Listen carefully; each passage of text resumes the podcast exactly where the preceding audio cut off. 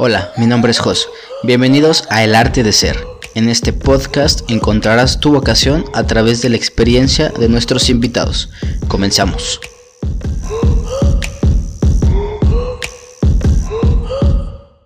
Buenas noches, buenos días, buenas tardes, bienvenidos a un nuevo episodio de su podcast favorito, El Arte de Ser. El día de hoy quiero presentarles una carrera que se llama Ingeniería en Energías Renovables. Y según la UNAM, lo que dice es planea, proyecta, diseña, construye, opera, innova e implementa tecnologías relacionadas con el aprovechamiento de los recursos energéticos renovables, aplicando los conocimientos científicos y tecnológicos multidisciplinarios más avanzados. Y para este episodio de energías renovables quiero presentarles a una colega bastante, bastante buena en lo que hace. Ella es Jessie. ¿Cómo estás, Jessie? Hola, Jos. Pues muy bien, muy contenta aquí en tu podcast. Eh, feliz. Qué bueno, bienvenida a, este podcast y una vez más gracias por, por venir acá, gracias a los que nos están escuchando. Ella nos va a platicar un poco de la carrera, cómo se vive en, en, la universidad, cómo es el proceso de elegirla, cómo lo viviste tú y pues a darle un poco va. Eh, ¿Cómo es tu experiencia eh, encontrando esta carrera? ¿Cómo, ¿Cómo la encuentras? ¿Cómo llegas a ella? Eh, bueno, quisiera empezar eh, felicitándote por lo que haces. La verdad es que creo que soy víctima de, de la manera en la que nos orientan vocacionalmente, sobre todo al salir de la preparatoria aquí en México que es como un test de miles de preguntas en las que al final te dicen, no, pues eres bueno en esto, ¿no? y a lo mejor sin información, pues eliges este, ah, ok, tengo que hacer eso. Pero en realidad yo tuve cinco carreras, bueno, eh, estuve en cinco carreras, todas muy variadas, ninguna que ver con la otra. O sea, ¿estuviste en cinco carreras? Ajá, o sea, primero estuve en veterinaria. Ok. Eh, no me gustó porque era como muy... Se dedicaba mucho a la producción de animales, o sea, como cómo hacer a los cerdos más gordos, este, cómo hacer para que las vacas produjeran más leche. Supongo que tú eras pro animalitos y todo. Entonces yo dije, no, no, ahí no está bien. Entonces después me regresé a San Miguel de Allende porque de allá soy. Ok. Y allá me metí a turismo, o sea, dije San Miguel de Allende, turismo, ok, puede funcionar. No, no funcionó, o sea, la verdad es que no, no me gustó nada ahí sí dije, no, o sea, si no sé qué para, para lo que soy buena, pues sé que para esto, ¿no? ¿Cuánto tiempo estuviste en turismo? Eh, como dos cuatrimestres. Ok. Y no, me salí. Después estuve en la UG, en diseño gráfico. Estuve también dos cuatris, me salí. Es la de Guanajuato, este, ¿no? Ajá, es la de Guanajuato. Es muy, muy buena escuela, la verdad. Me gustaba mucho, pero sentía que era más bien como un hobby. O sea, es precisamente lo que dices, cómo encontrar este, esa conexión entre a lo mejor el hobby, pero también ese potencial que tienes. Por ejemplo, yo sentía que tenía mucho potencial, por ejemplo, para hablar en público o para las matemáticas, por así decirlo. Y yo decía, no, como que todavía no, no encuentro ese, ese clic, ¿no? Sí, ¿dónde se unen? Ajá. Entonces después, este, van cuatro, Sí, creo que van tres, cuatro, no sé. El punto es diseño, turismo. Ajá, turismo. Después apliqué para artes escénicas y al mismo tiempo apliqué para energías renovables. Ok. O sea, nada que ver.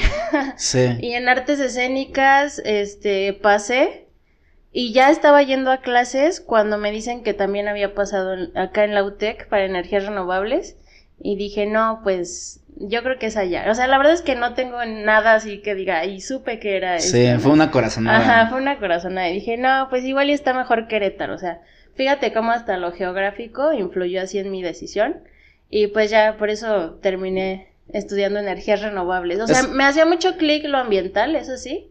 Pero de ahí en fuera no sabía mucho, o sea, no, no conocía tanto. Iba un poco de la mano con lo que dices de los animalitos, esa conciencia ambiental que tenías, como esa parte, esa, eso está, está bastante interesante cómo, cómo llegas allá y es lo que te decía, el, el, contar cómo vamos llegando a, varias instancias y, y, nuestras historias pueden inspirar a otras personas, es por eso el hecho de, del podcast. Y, justamente ahorita te platicaba previo a, empezar a grabar que en Disrupción tenemos un proceso un poco distinto de selección de carrera porque sabemos lo difícil que es y sabemos lo lo importante que es tener que tomar la mejor decisión de tu vida a los 18 años, que dices, o sea, ¿cómo crees? ¿Cómo que, me voy a dedicar todo, toda mi vida a esto que voy a estudiar ahorita estos cuatro años? Es, es bien complicado.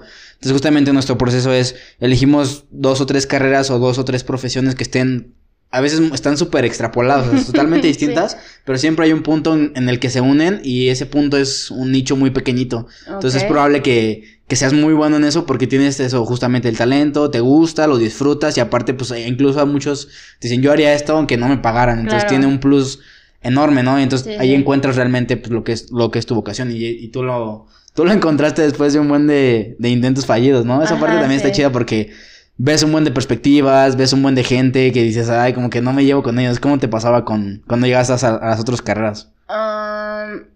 pues sí, o sea, en realidad yo, yo estaba muy casada con la idea de que lo que vas a hacer cuando salgas, ¿no? Entonces, ahí sí como que erramos mucho a veces los jóvenes, de que, por ejemplo, si estudias turismo, pues yo me imaginaba mucho como atrás de una recepción y decía, no, no, o sea, esto no, esto no es lo que quiero y cosas así.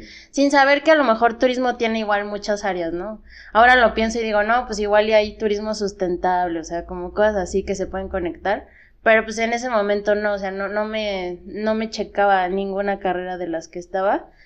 Este, y creo que al final, eh, pues salió bien, digo, Me gusta. ya te titulaste. sí. Incluso das conferencias. Hace, ¿qué fue la semana pasada que diste una conferencia en núcleo sobre energías renovables, no? Sí, ahí estuvimos abriendo una mesa de diálogo. Eh, estuvo muy interesante porque, eh, bueno, las mesas de diálogo justamente era para que el público en general se acercara, o sea, y no importaba si a lo mejor no sabían nada de energías renovables o si ya eran como profesionistas de la carrera, sino que hicieran preguntas como de hacia dónde va esto, qué significa esto. Pues estuvo muy padre saber que, que digo, wow, o sea, en serio esto me gusta, que hasta puedo como opinar, ¿no? Eso, eso está muy padre. Y hablar de eso a los demás y compartirles ya sobre tu profesión. Esa parte está, está muy chida poder hacerlo, ¿no? ¿Qué hace diferente? Hay otras carreras similares, por ejemplo, hemos platicado mucho de la ingeniería industrial o de la ingeniería en manufactura, o sea que ahorita le cambian muchos nombres y son como muy rimbombantes, o pasa también en administración, que es como, ah, sí es lo mismo, pero tiene como esto extra. ¿Hay alguna otra carrera parecida? Porque, por ejemplo, yo investigué en la, en la página de la UNAM y decía que esa carrera se hizo creo que en 2011 y aquí en Querétaro la pusieron ese campus en 2018. O sea, es bien poquito tiempo. ¿Hay alguna otra opción más o menos parecida? Eh, por ejemplo, hay mucho la, la, ingeniería ambiental que se podría como relacionar. Sin embargo, eh, la, yo digo que lo que hace especial a energías renovables es que te muestra, eh, digamos, un panorama de cada energía renovable en el mundo. O sea, y creo que sales de la carrera como muy consciente de que puedes generar energía no solo con el sol, sino con el viento, con el gas, con el, con el biogás, perdón. Entonces, pues sí, creo que la hace diferente eso. O sea, en, la ingeniería ambiental estudias eh, los impactos que puede tener, por ejemplo, la industria en el medio ambiente y ahí entran todas las normas, este, regulaciones. Y creo que energías renovables te da muchísimo como para improvisar ya en el, en el campo laboral. Puedes como agarrarte de, un, de una serie de, de opciones para emprender, por ejemplo. Sí, que esa parte es interesante y es está muy de moda también la cuestión de emprender y tú poner tu propio negocio. Y aquí creo que, eh, igual en el video que me, que me eché de la UNAM decía que te daban las herramientas para, si no, generar tú la, la tecnología que, que, permita esa energía almacenarla y después distribuirla en un tiempo, pues tú mismo eh, ser, traer esa tecnología y distribuirla, como te dedicas a eso, sabes qué tan eficiente, qué no tan eficiente puede ser, entonces te vuelves totalmente un, un, un innovador de empleo en algo que no está tan descubierto, ¿no? Correcto. Esa parte está, está tan interesante porque te meten el perfil, aunque sea la universidad que sea, tienes ya el perfil de emprendedor, si es que te interesa ser emprendedor, ya de lleno. Aparte tú eres emprendedora, platícanos un poco de lo... Sí, eh, esta carrera es muy, o sea, se presta muchísimo para emprender precisamente por lo que mencionas, o sea, de entrada eh, es una, es un nicho que se está descubriendo, de hecho ahorita es como que el boom, o sea, hace cinco años cuando yo entré a la carrera decían, no, es que está en tendencia y como que en el futuro va a ser este, lo máximo, ¿no? Pero ahorita en el presente ya es como de, no, ya está, o sea, ya, ¿qué vas a hacer, no? Y, y, o sea, yo sí lo intenté, la verdad es que intenté buscar como empleo, pero seguía como con esa espinita de, no, quiero hablar en público, quiero hacer como algo más allá, no, no simplemente. Lo buscabas trabajo como sin querer encontrar. Sí, ajá, yo decía, no, o sea, como siempre buscando esa, esa, esa como inquietud que tenía. Sí. Y bueno, pues lo conseguí así emprendiendo, este, tengo una empresa que hace gestiones energéticas precisamente y pues tiene mucho que ver con la educación, con leer, con hablar en público, con, con gestionar proyectos, que es como que lo más padre. ¿Cuánta información tenías tú de la carrera al entrar? Es muy común que cuando vas a seleccionarla, no sé, más bien depende de cada de los procesos porque tú pues, viste varias carreras y estuviste en varias universidades. ¿Cómo fue el proceso de de informarte de esta carrera, dónde la encontraste, qué leíste, viste como dos o tres materias que dijiste, ah, por aquí, esta como que sí me gustó. ¿Cómo fue ese proceso de, encontrar? Me acuerdo que vi como tres materias que me gustaron, o sea. O sea, tres de como 70 que tiene la carrera. Sí, lo demás yo decía, bueno, lo sacamos como sea, ¿no? Pero aquí dice ¿Cuáles eran, te acuerdas? Sí, era desarrollo sustentable, era mm, energías renovables y era algo como de aplicación a la comunidad, algo así. O sea, como todo lo social y todo eso, y o sea, aquí está, aunque solo fueran tres materias. Está chido porque también, eh, otra vez en el, review de, de, la carrera que yo leí, decía que tenía un impacto directo en la economía del país, o sea, todo lo que tú hacías también tenía un sustento social que llevaba dentro de la carrera, o sea, para que el alumno hiciera conciencia del impacto que estaba generando y del cambio que podía hacer él como estudiante dices, wow, o sea, todo eso a los 18, 19 años que, que entras a la carrera y tener esa responsabilidad o poder elegir, tener esa responsabilidad está bien padre y te empodera, supongo, un chorro para poder hacer un cambio, ¿no? Sí, hay cositas muy padres. Por ejemplo, en una de las carreras, este, me acuerdo que mencionaban que podíamos sacar eh, nuestra huella de carbono. O sea, había una calculadora en la que podías, eh, podrías saber cuánto dióxido de carbono has arrojado a la Tierra por tu existencia. O sea, desde que naciste, ¿no? Este, se, por ejemplo, se obvia que si eres bebé utilizaste pañales, este, cuánta energía utilizas, bla, bla, bla, bla. Al final tenías como una huella de carbono y decías, órale, y te decían, para poder revertir esa huella de carbono, pues tendrías que plantar tantos árboles, ¿no? Y es como de, ok, entonces ya tengo como una deuda con el planeta. Entonces, como que ir fomentando eso, divulgándolo, igual a la sociedad dice, ok, órale, ¿no? O sea, no sabía. No, no solo es como consumir por consumir, sino también como revisar qué estamos consumiendo. Y va bien, va bien personal, o sea, te lo ponen con el ejemplo tuyo, o sea, no mides el, impacto de una industria. hay, hay, algo que, que dicen un buen de, de personas que el, el, cambio en el, en el medio ambiente, o sea, no va como solo de no uses popote, sino ve más allá, o sea, ve a las grandes industrias cuánto contaminan y producen, y ahí probablemente puede empezar el cambio, pero yo creo que también va, o sea, en ti, o sea, si tú mismo haces el cambio y luego lo propagas y, y platicas lo que haces y dices algunos que otros tips y la gente lo, lo, lo puede replicar, yo creo que también tiene un impacto grande eso, ¿no? Sí, o sea, yo por ejemplo lo veo con mi familia, eh, yo dejé de consumir plástico, o sea, no, no, y si lo hago me duele el alma, o sea, también no se trata de ser tan obsesivo, pero por ejemplo el hecho de llegar, por ejemplo, a comprar, no sé, huevos, ¿no? En un topper, ya como que la de la tienda se queda así como de, ok, y ya cuando vas otra vez ella ya sabe, ¿no? Y la gente como que ve qué onda. Entonces creo que el ejemplo siempre es como que el mejor impacto. Y por ejemplo en mi familia sí es como de ok, si, si va a venir Jessie, hay que, hay que tratar de evitar el plástico porque se pone mal, ¿no? Pero, pero ya como que ellos van haciendo un hábito, entonces como que sí, es, es impactante cómo tu ejemplo puede hacer que las personas realmente empiecen a hacer como un cambio. Eso está padre, ¿ya lo tenías o te lo enseñan como en la materia, en una materia así como de propagar? No, yo creo que todo, por ejemplo, hay una materia en donde a cada uno nos encargaron revisar cómo estaba cada estado, o sea, por ejemplo, me acuerdo que a mí me tocó Sonora y tenías que revisar cómo estaban en cuestión de desechos urbanos. O sea, a Sonora ya no le cabe ni una basurita más. los desechos urbanos, platícanos un poco para la gente que no sabe, son los desechos comunes que tiras a la basura. Eh, cada estado tiene como su planeación de, se llaman rellenos sanitarios, en donde supuestamente se manejan los residuos, ¿no? Entonces, eh, algunos tienen una planeación ya enfocada a lo ambiental, pero la mayoría no. Entonces, casi en todos los estados se trata de verter la basura de la ciudad en un hoyo y poner tierra arriba. Entonces, eh, Sonora, por ejemplo, tiene un problema muy, muy grande. O sea, ya, ya tienen problemas eh, sanitarios, de salubres, con esto de la basura. Entonces, eh, saber todo eso, o sea, aunque sea una materia y sea una tarea y sea una exposición, pues es qué onda, ¿no? O sea, ¿cómo estamos gestionando los, los residuos? Eh, saber, por ejemplo, el hecho de que una lechuga en la tierra tarda siete días en degradarse, pero en un relleno sanitario tarda meses. Y en esos meses hace gases, hace químicos, aleaciones con otros elementos que contaminan el, el aire, por ejemplo, ¿no? La tierra. Entonces, como de que, ok, una lechuga de haber pasado, o sea, de ser inofensiva, pasó a ser súper contaminante.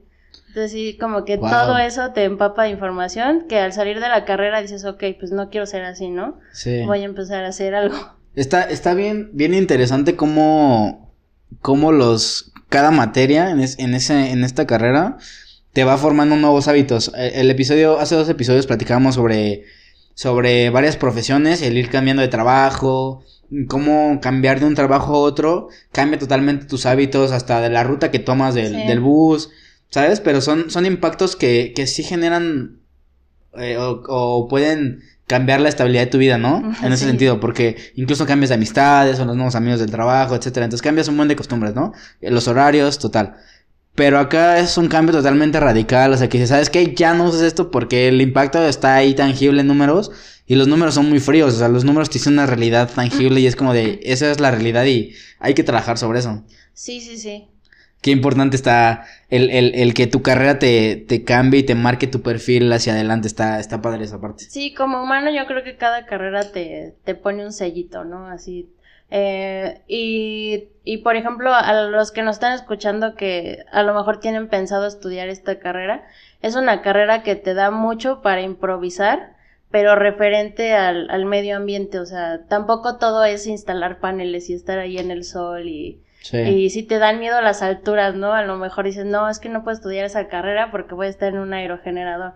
No, para nada, o sea, hay muchas, muchas vertientes donde puedes aplicar pues los conocimientos y tus actitudes sobre todo. Desde generar cultura, como tú decías, o sea, hay cultura de prevención, desde ahí puedes empezar a partir, ¿no? Sí, correcto. ¿Qué otras materias llevabas que eran como de los que más te, de las que más te gustaban o las que menos? Hemos platicado mucho aquí en, en, en este podcast sobre las materias, sobre qué tanto influyen, por ejemplo, los profes, que era una materia que tú decías, por ejemplo, de tus favoritas, desde las tres que viste, imagínate que una ni siquiera cumplió tus expectativas porque el profe no iba.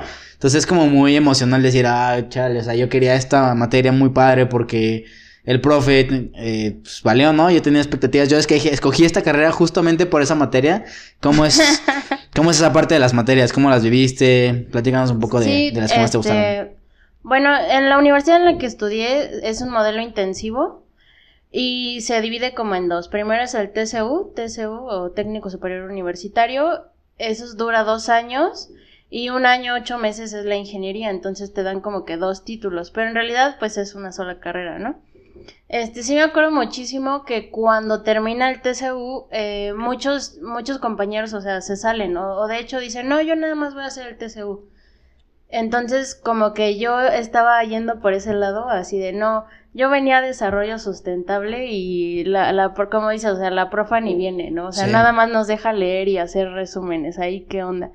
Pero pues sí tiene mucho que ver eh, tu interés, ¿no? Porque, por ejemplo, como era una carrera que me gustaba, yo decía, no, pues sabes qué, voy a leer de más, o sea, a ver aquí qué onda, o sea, aunque ya no lo entregues, sí tienes que aprender como a ser autodidacta y que no todo se lo dejes así como a la profa. Entonces, de las materias que, o sea, por ejemplo, de las que me gustaban, pero siento que nunca se, explotaron como tenían que ser, pues son todas las, las científicas, ¿no? matemáticas, física, este, química. O sea, todo eso creo que siempre como que deja un huequito, pero sobre todo porque uno no es autodidacta, o sea, como que esperas que todo el profe te lo diga, ¿no? Y te haga entender. Pero pues en general bien, ¿eh? O sea, siento que aquí el secreto está en cada cosa que aprendas en cada materia, orientarlo a hacia tu carrera, porque no todos los profes lo hacen, o sea, incluso, por ejemplo, en un panel solar tiene que ver mucho la física y yo no me acuerdo que nunca así nos hayan dicho, a ver, esto tiene que ver con el panel, ¿no? O sea, por ejemplo, o con esto. Sí. Siento que ahí es más bien como que cada quien. Gran tip para los profes que están escuchando este podcast. Sí. Orienten la, materia hacia la carrera que están dando. Sí, sí, sí. Y yo estaba pensando mucho eso también. Porque pues muchas de las materias que yo también llevé, no recuerdo yo estuve en el ITQ tres años y ahí de, de, esas materias que llevaba, casi todas tronco común, casi ninguna iba enfocada al, al, área de aplicación y ya en la Universidad Politécnica, yo creo que todas iban enfocadas hacia la industria. Entonces está bien padre porque justamente te genera este, este sentido de, ah, para esto lo voy a aplicar, porque al final de cuentas pues sí dicen que los ingenieros ven puras matemáticas de sí, pero sí sirven mucho para la parte de desarrollar un poquito tu, tu, tu mente, abrirlo un poco y ver cómo vas a resolver el problema. Pero también es que es, es, es verdad que son aplicaciones reales de la vida, o sea, una función sí te dicta muchas cosas y sí puedes ver tu vida a través de una función y decir, ok, son variables, ok, ¿cómo las voy a modificar para que me den la ecuación que yo quiero? Entonces, o sea, es verdad que eso también pasa, pero si no lo orientas a un área específica, también tiene como cierta limitante y queda mucho de qué decir, ¿no? Sí, sí, sí. Y aparte ahí, eh, como que sí, si lo aplicas es mucho más fácil de entender.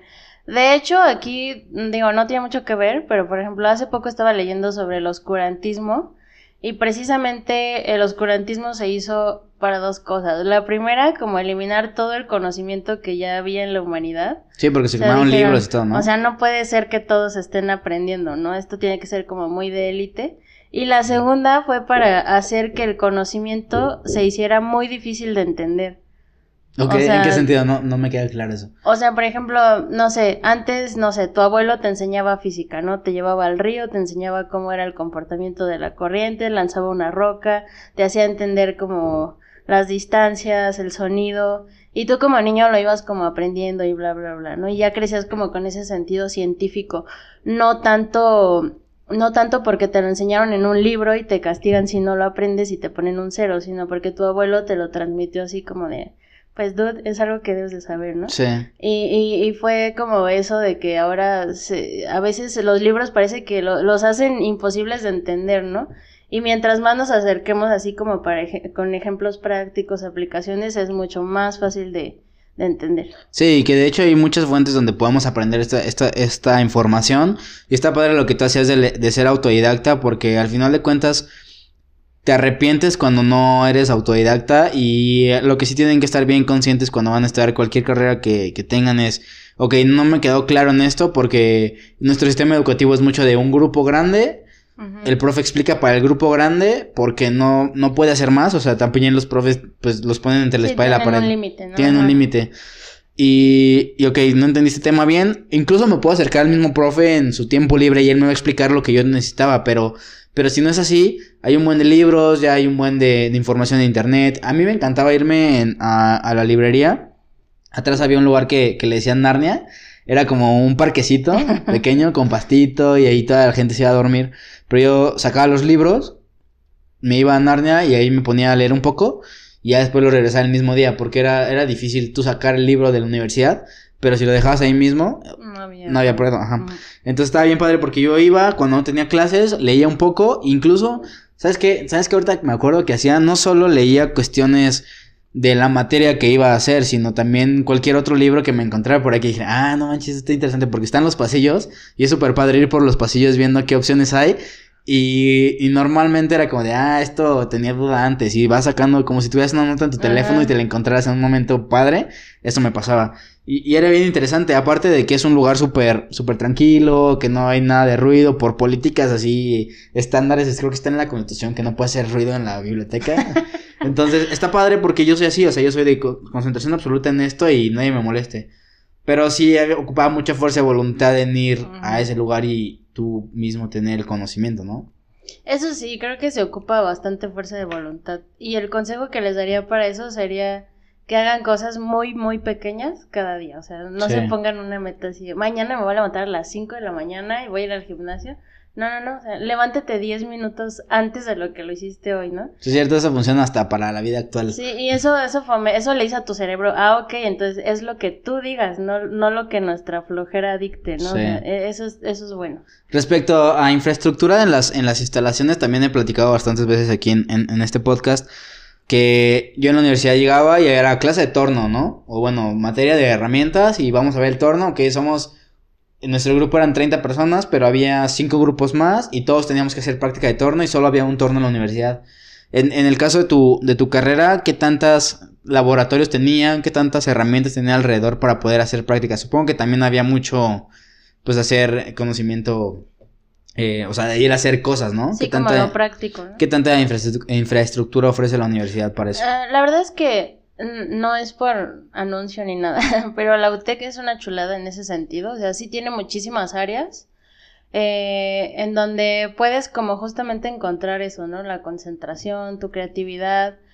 En, el, en la parte de energías renovables, eh, como yo entré en las primeras generaciones, o sea, creo que había nada más una generación antes que yo, entonces, la verdad es que todavía la carrera era como un modo experimental, no sabían si iba a funcionar o no por la demanda. Este, ¿qué digo? Ahorita está, es un éxito, ¿no? Pero en ese entonces me acuerdo que no había específicamente un laboratorio de energías renovables, sino que te tenías que adaptar como a otros laboratorios. Hoy en día ya, ya tienen un laboratorio de energías renovables donde tienen un tablero eléctrico y todo este show. Este, pero sí, o sea, sí es muy importante la verdad las instalaciones, aunque digamos que no, sí lo es. ¿Y las prácticas cómo las consigues? O sea, supongo que lo, padre de Lotec, yo también estoy muy, muy involucrado con Lotec, tengo una tía que trabaja ahí, saludos a mi tía Victoria si estás escuchando esto. eh, que es mucho para el, pro el alumno, o sea, totalmente, y es como de, ver, alumno, yo sé que es difícil para ti contactarte con una, una empresa, te voy a contactar para las prácticas. O sabes que, alumno, yo sé que es muy importante que tú que antes de que salgas de la carrera tengas un poco de experiencia laboral y sí tienen como este proceso de, de meterte al ámbito laboral desde los primeros cuatris, ¿no? Este, la verdad es que sí, aquí es una superventaja con la UTEC porque de hecho, eh, o sea, desde mi experiencia en el TCU, al final del TCU tienes que hacer unas prácticas. Eh, y pues digo, estás, estás bien chiquito, ¿no? Como que apenas acabas de entrar a la uni. Suponiendo que entraste a los 17, sales a los 19 del TSU. Llevas, o sea, un año y medio y ya ahora le a prácticas, ¿no? A una empresa. O sea, no vas ni a la mitad de la carrera y ya estás buscando empresa. Y lo padre es que sí, la UTEC te ayuda mucho, o sea, ellos tienen muchos contactos empresariales, o sea, creo que por eso se caracteriza mucho la UTEC y ya ellos, no sé, les marcan a las empresas, oye, ¿sabes qué? Tengo practicantes. A las empresas dicen, ok, mándame cinco, ¿no? Cuatro, tres. Y ya los empiezan a mandar como entrevistas. Eh, mi problema aquí fue que yo me quería salir, entonces yo así como que hice caso omiso, así de, ah, yo ni siquiera voy a hacer prácticas. Y al final me convencieron de quedarme, entonces ya tampoco había como que muchos empresarios, ¿no? Disponibles. Y me tocó así uno súper, súper difícil. De hecho, bastante complicado, o sea, una persona súper exigente, o sea, de película, sí, exigente, me acuerdo que llegué dos minutos tarde, se fue, este, y era la entrevista, y yo así como de llamándole así de, no, por favor, ya estoy aquí, este, en ese entonces yo estaba en un programa para irme a Francia, y sabía francés, entonces él estaba muy interesado en que supiera francés, entonces yo iba como que el triple de nerviosa, así de, ¿qué tal si me, si me entrevista en francés, no? Y pues al final como que me subí al tren, o sea, como que quieras o no te obligan a ser responsable porque pues ya estás metido ahí en una empresa, ¿no? Y ya no es un juego, ya no es una materia, o sea, ya tienes responsabilidades. Y pues eso me ayudó muchísimo. De hecho, ese fue mi salto al, al emprendedurismo, porque él, por ejemplo, no me quiso contratar. O sea, me dijo, pues haz tu empresa, y me vendes tus servicios porque la verdad es que no, no, o sea, no te voy a contratar si eso es lo que estás esperando. Y yo así como de, ok, está bien. ¿Y si te, te ha contratado para...? Sí, ahorita es mi cliente principal. Wow. Sí, saludos a Luigi. Saludos, Luigi. qué padre, y, y, y, qué postura tan más rara decirte, ¿sabes qué? Y, y yo lo pensaba como la parte de, ok, no te voy a pagar, tú hazle como puedas. Y escuchaba hace poco, el ayer justamente el, el, podcast de dos nombres comunes es de Pepe Madero, que yo soy fan de Panda. Hace poco hice una encuesta de Panda y Allison, bastante buena. Y decía, ¿sabes qué? Pues yo llegué a ser, yo soy abogado, llegué a ser mi, o sea, a trabajar ya, o sea, ya estaba titulado. Y me dijeron, no te vamos a pagar, te vamos a pagar con experiencia. Y él así, como de, ok. Entonces tuvo la oportunidad de abrirle a Blink tres, tres conciertos. Entonces él dijo, pues ni siquiera me están pagando, ya me voy a abrirle a Blink en un concierto y de ahí la banda despunto también. Entonces es justamente esa parte como de cuando eres, yo me remonté a esa parte cuando eres practicante y que las empresas dicen, ok, como que, o sea, te voy a pagar con experiencia o te voy a dar lo que puedo, y tú como estudiante es como de, ay, o sea, sí me van a pagar, pero luego te comparas con otros compañeros y es como de, no, a mí me pagan ocho mil y soy practicante. Y sé como de, ¿qué pedo? O, llegas a una empresa y no, pues no, no hacemos nada. Entonces hay, hay un buen de cosas distintas porque eres practicante y tanto te pueden dejar mucha responsabilidad como no te pueden dejar nada de responsabilidad y depende otra vez de ti que seas apto para el mundo laboral, o sea, no, no, no por esa empresa en ese momento, sino que te empiezas a formar tú que, ok, ya, ya va en serio este pedo, ahora sí. me la voy a tomar en serio, Y esa parte de que te dijeran, ¿sabes qué? Pues tú emprende y, ya vemos y después te compro. O sea, gran postura de del buen Luigi. Sí, la verdad es que fue un parteaguas porque, o sea, aparte yo en la universidad era muy rebelde. Así de que, ay, es que ¿por qué no nos sacan a congresos? Y que yo lo voy a organizar. Y nadie, jalaba, ¿no? Pero ahí yo estaba. Entonces, al final creo que las cosas pasan por algo y él sí como que fue la respuesta de la vida, ¿no? Así de que, ok, muy, muy, mucha iniciativa y todo. A ver, o sea, demuéstralo. Y pues sí, la verdad es que fue gran experiencia. De hecho, cuando me estaba titulando, este, los profes así como de, pues tuviste un cambio, o sea, de 360, ¿no? O sea, de tener como a la versión Jessica así rebelde, tengo iniciativa pero no sé hacia dónde orientarla, a tener a alguien que ya, ok, así está la cosa, esto fue lo que hice en mi, en mi, en mi estadía, y pues aquí están los resultados, o sea, creo que fue lo más, de las cosas más padres. Y duró cuatro meses, supongo. Duró cuatro meses. Y de ahí, por ejemplo, en la UTEC, eh, los horarios de la universidad son de 5 a nueve y media de la noche. Entonces tienes toda la mañana o para hacerte menso o para hacer algo, ¿no? Y entonces yo seguí trabajando con él, pero ya desde el modo yo te vendo la, o sea, el servicio. Y fue ahí como que empecé a diseñarlo, no tuve nada serio hasta que salí de la universidad, que dije, ok, ya tengo experiencia en esto, pues voy a, voy a emprender. ¿Cómo era tu experiencia en la en la vida universitaria, ahorita que hablabas de los horarios, que tenías tiempo para hacerte menso, está padre porque al final de cuentas tienes algo muy estructurado. Hay universidades, fíjense mucho a la hora de escoger universidades, qué modelo tienen, porque algunos tienen de que el promedio más alto elige el horario y entonces si tú quieres tener un buen horario, pues debes mandar un, promedio alto. Pero hay universidades que tienen, ¿sabes qué? El horario es de 8 a 2 y luego de 5 a 9 y, y después de esa hora haces lo que tú quieras. Entonces es importante que a la hora de escoger una universidad se fijen mucho en eso, si es que les, se les ajusta. A mí me, me beneficiaba mucho la tarde, porque en la mañana yo sí era de, de hacer, de ser productivo, y en la tarde era escuela, y yo, yo trabajaba de noche en eventos. Entonces era de salir de la escuela a las 9, y irte a evento 9 o 10 de la noche, y, o sea, terminaba mi, mi día a la una o dos de la mañana, entonces era súper pesado, pero al día siguiente sabía que podía o no tener como ese momento relajado, entonces a mí me convenía esa parte. ¿Cómo era tu vida de día a día de, universitario y cómo eran esos procesos? Pues mira, la verdad es que trataba de salirme con la mía en el sentido de que ya, ya tenía Luigi, o sea, y esta empresa que se llama SolarStaff, que confiaban en mí para toda esta parte de la gestión, o sea, ya, ya simplemente no podía como quedar mal en ese sentido. Entonces los días que no tenía nada que hacer en la mañana para mí eran la gloria, o sea, como que trataba de...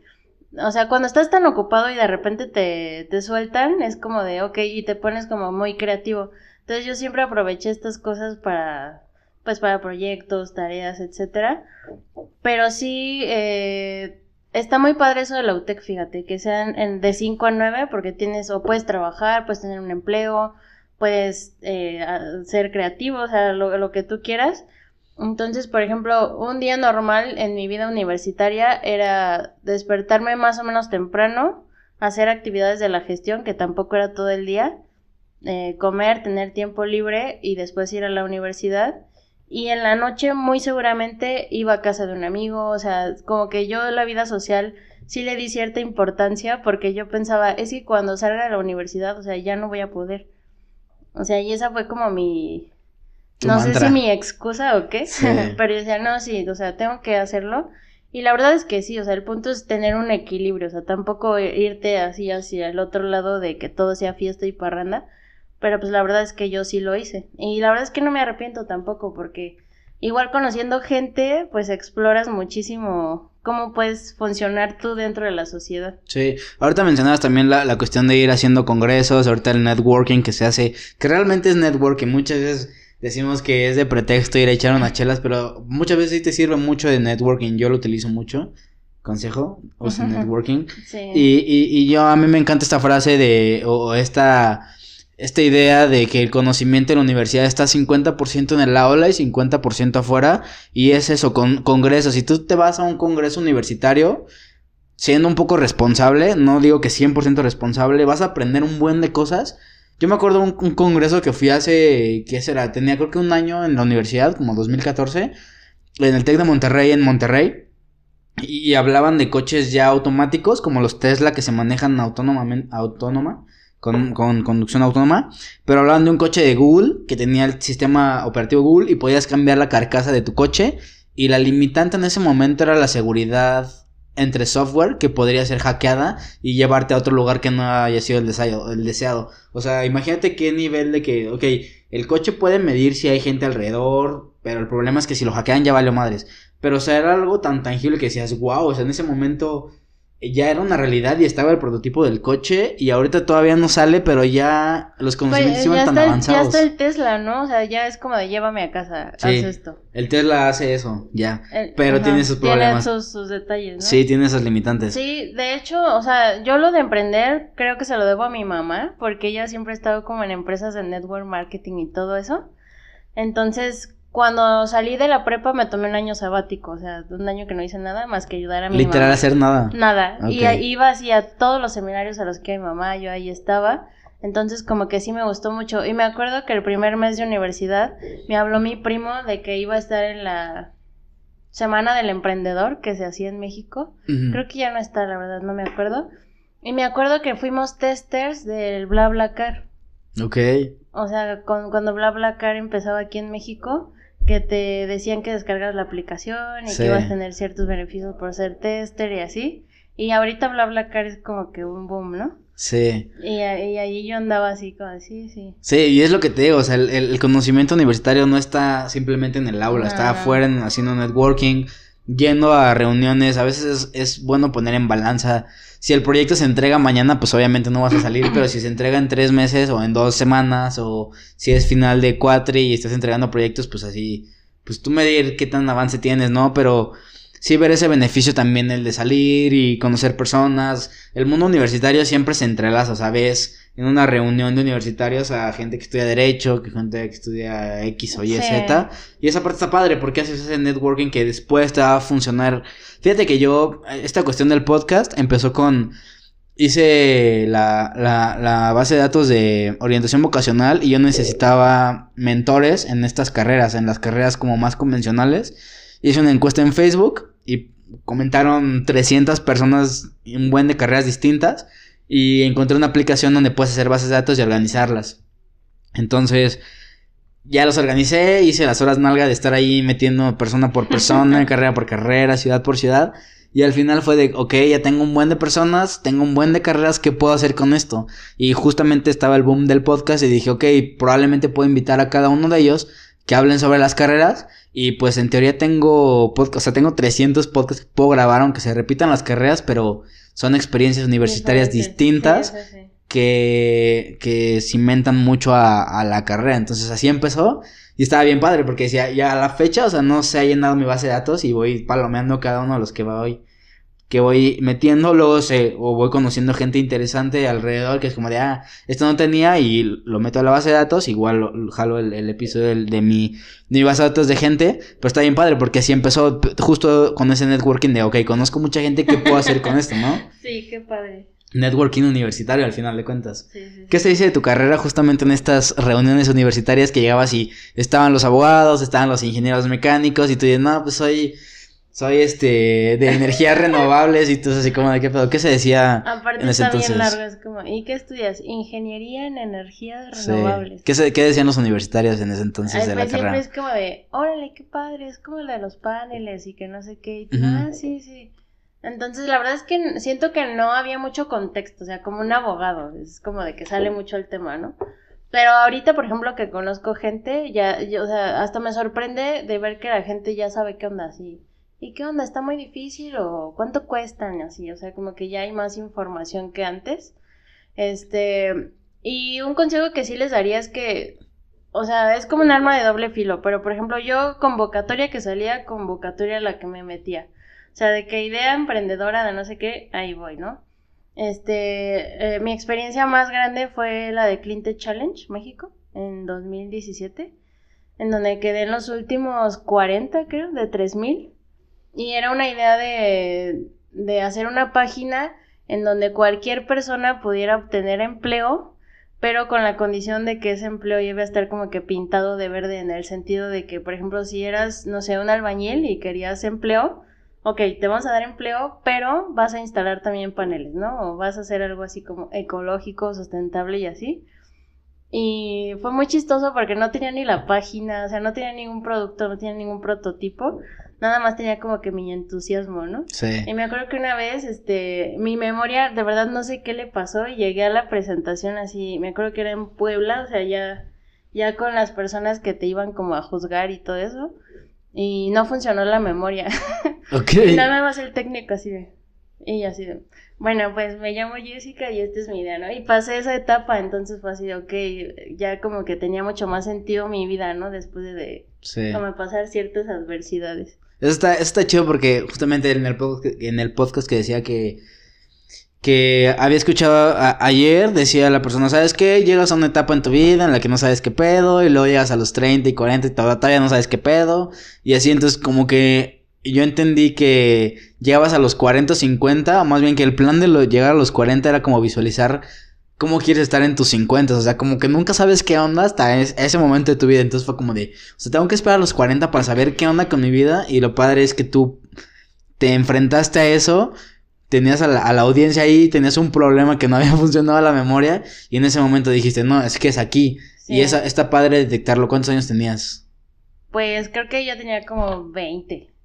O sea, 20, imagínate, a, los 20 ya poder decir, ¿sabes qué? Si es por aquí y me voy y me vale madres todo lo demás y es el camino. Está padre. Sí, o sea, yo sí recibía los comentarios de mi familia y mis compañeros, así es que te metes en muchos problemas, o sea, solo tienes que ir a la universidad y sacar bien eso, ¿no? O sea, y yo así como de que eh, veía algo nuevo y ahí iba, ¿no? Y la cagaba si quieres, pero lo hacía.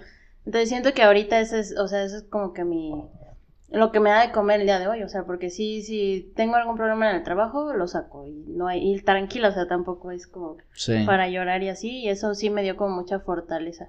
¿Qué decían tus papás ya cuando vieron que esta era la carrera deseada? A lo mejor tampoco conocían mucho del contexto de la carrera, pero probablemente al ver que ya estabas como más convencida dijeron, ah, sí, a lo mejor ya estamos tranquilos. ¿Qué decía tu papá eh, o tu familia alrededor de, de esta decisión de carrera? Mm, bueno, pues mi familia siempre ha sido como muy eh, exigente, tal vez conservadora, pero también muy como de que, bueno, pues si eso es lo que quieres, pues ahora enfréntalo, ¿no? Y, y nada así como de rajarte y cosas así.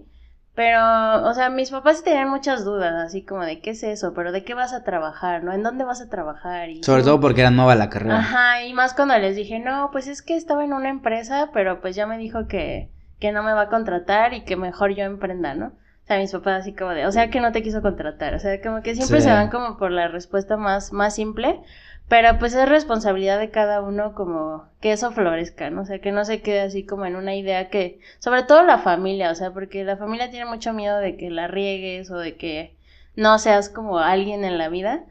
Pero pues tú lo tienes que ir demostrando así golpe tras golpe, o sea, no hay de otra. Sí, sí, yo creo que el mayor miedo de los papás siempre ha sido como de que no pase lo mismo que yo he pasado.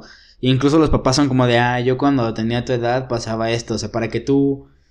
O sea, nosotros lo vemos como ofensas y de, ah, sí, ya tenías terrenos cuando tenía mi edad, pero yo creo que la postura de los papás es como de, o sea, para que no lo pases igual, para que no la pases tan mal como yo la pasé, evita eso. Entonces, pero los papás te lo meten como de, tú tienes que hacerlo también o tienes que no hacerlo igual. Entonces es un problema también los familiares cuando no saben de qué trata una carrera y de luego que llevas varios intentos, supongo que es mucho estrés para ellos, ¿no? Ajá, y luego, por ejemplo, a mi mamá le preguntaban, ¿y qué estudia tu hija? Sí. Y mi mamá, ah, va a ser ingeniera, o sea, ni siquiera sabía mi mamá tampoco qué onda, ¿no? Y ahorita ya, o sea, lo super explica hasta mi mamá así de, si quieres paneles, háblale a mi hija, ¿no? sí. Pero sí es como que, o sea, todo es un proceso, ¿no? Como dicen, enamórate del proceso. No vas a salir de la carrera y pum, ya eres así, el ingeniero hecho y derecho, o sea, es un proceso. Eso está chido, a mí me gusta la, la parte de, de, amar siempre el proceso antes que la, que, que ver un fin, porque sí, sí llega siempre un fin que planeaste, por así decirlo, o más, más bien el fin siempre va cambiando dependiendo de todas las condiciones que están alrededor de ti y el proceso que estás viviendo es justamente eso, eso padre, y es esa vida universitaria, ese proceso de llegar a ser ingeniero o ser licenciado, lo que tú quieras, pero el proceso que te llevó a, a construirte como eso, eso es lo que te formó como profesionista, ¿no? Sí, claro. Platícanos un poco más ya para ir cerrando el episodio, Jessy, sobre el área laboral. La gente que está muy interesada en esta carrera, aparte de emprender y aparte del de, contexto de industria que ya nos has dado, platícanos un poco de la rama y la gama de opciones que hay para, para trabajar como ingeniera en energías renovables.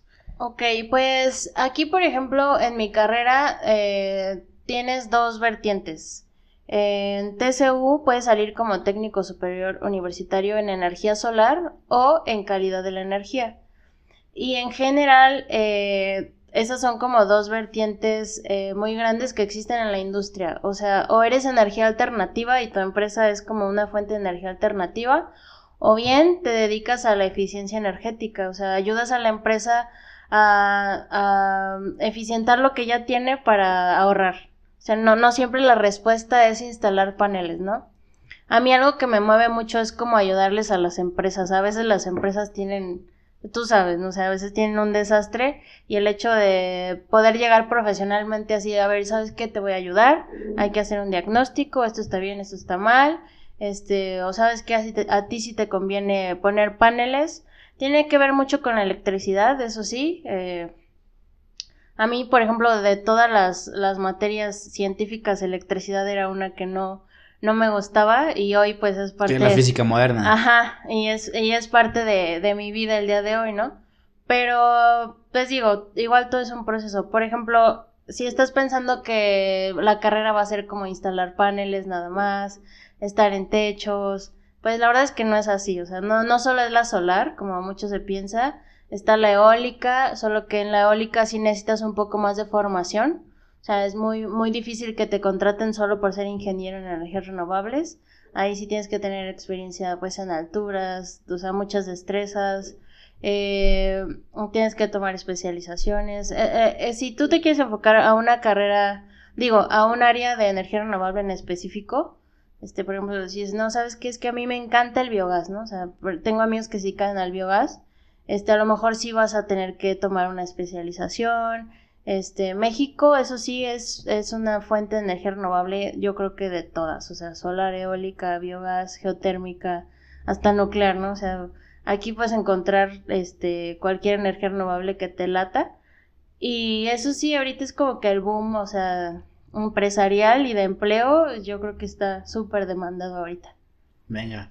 Y pues ya para ir cerrando el episodio, ahora sí, platícanos un poco de lo que haces, cómo es tu día a día ya como, como profesionista, como egresado, como empresaria que, que, eres, platícanos cómo es la solución que le das a una empresa. A mí me encanta esta parte de ser como consultor o ser externo a una empresa, porque realmente nunca, yo nunca me relacioné con el mundo laboral, o sea, y saludos a mi yo del futuro si está trabajando en una empresa y está bien posicionado ahí. Pero el, el, hecho de estar ahí, no sé, tanto tiempo y a veces no ver la luz del sol, pero si estás en tu trabajo y te gusta, digo, creo que está bien, ¿no? Pero a mí esa parte de que te ponían tantas restricciones y es esto y no te fijes en eso, como de no seas como tan líder, no sé, siento que en, en la experiencia que me ha tocado me han limitado a lo que yo soy, ¿no? Entonces, el ser tú un externo y llegar a una empresa y que te digan, no, sí, pásale, qué bueno que viniste porque justo te ocupábamos. Entonces, eso es como de, ok, es otra perspectiva, es la misma industria, es el mismo trabajo muchas veces, pero con un enfoque por otro lado. Entonces, tienes que lidiar con ellos, igual te, te necesitan, pero ya tienes tú esa libertad de decir, ¿sabes qué? Voy mañana, o voy el lunes, o voy otro día, o no voy a ir contigo porque me caes mal. Entonces, esa libertad, poder tener esa libertad a mí me da mucho más estabilidad que lo que económicamente me podría dar en otro momento, ¿no? Eso dice el host de 26 años, no sé, en un futuro. Pero bueno, eso pasa, entonces, por eso me gusta definirme así ahorita. Platícanos cómo, cómo ha sido tu experiencia en eso, cómo, cómo lo has vivido tú. pues mira, sí, lo que sucede conmigo es que como empecé desde hace mucho tiempo a hacer una tarea muy específica que es la gestión, y no gestión energética, sino gestión de energía renovable, entonces como que encontré un nicho muy, muy pequeño, o sea, súper especializado entonces, eh, el día de hoy, eh, afortunadamente, pues me está yendo cada vez mejor en el sentido de que como hay más empresas, o sea, eh, a veces las empresas saben cómo instalar, saben cómo es la parte técnica, pero ok, haz el contrato con la CFE o gestiónalo o ya ejecuta lo que se interconecte realmente a la red.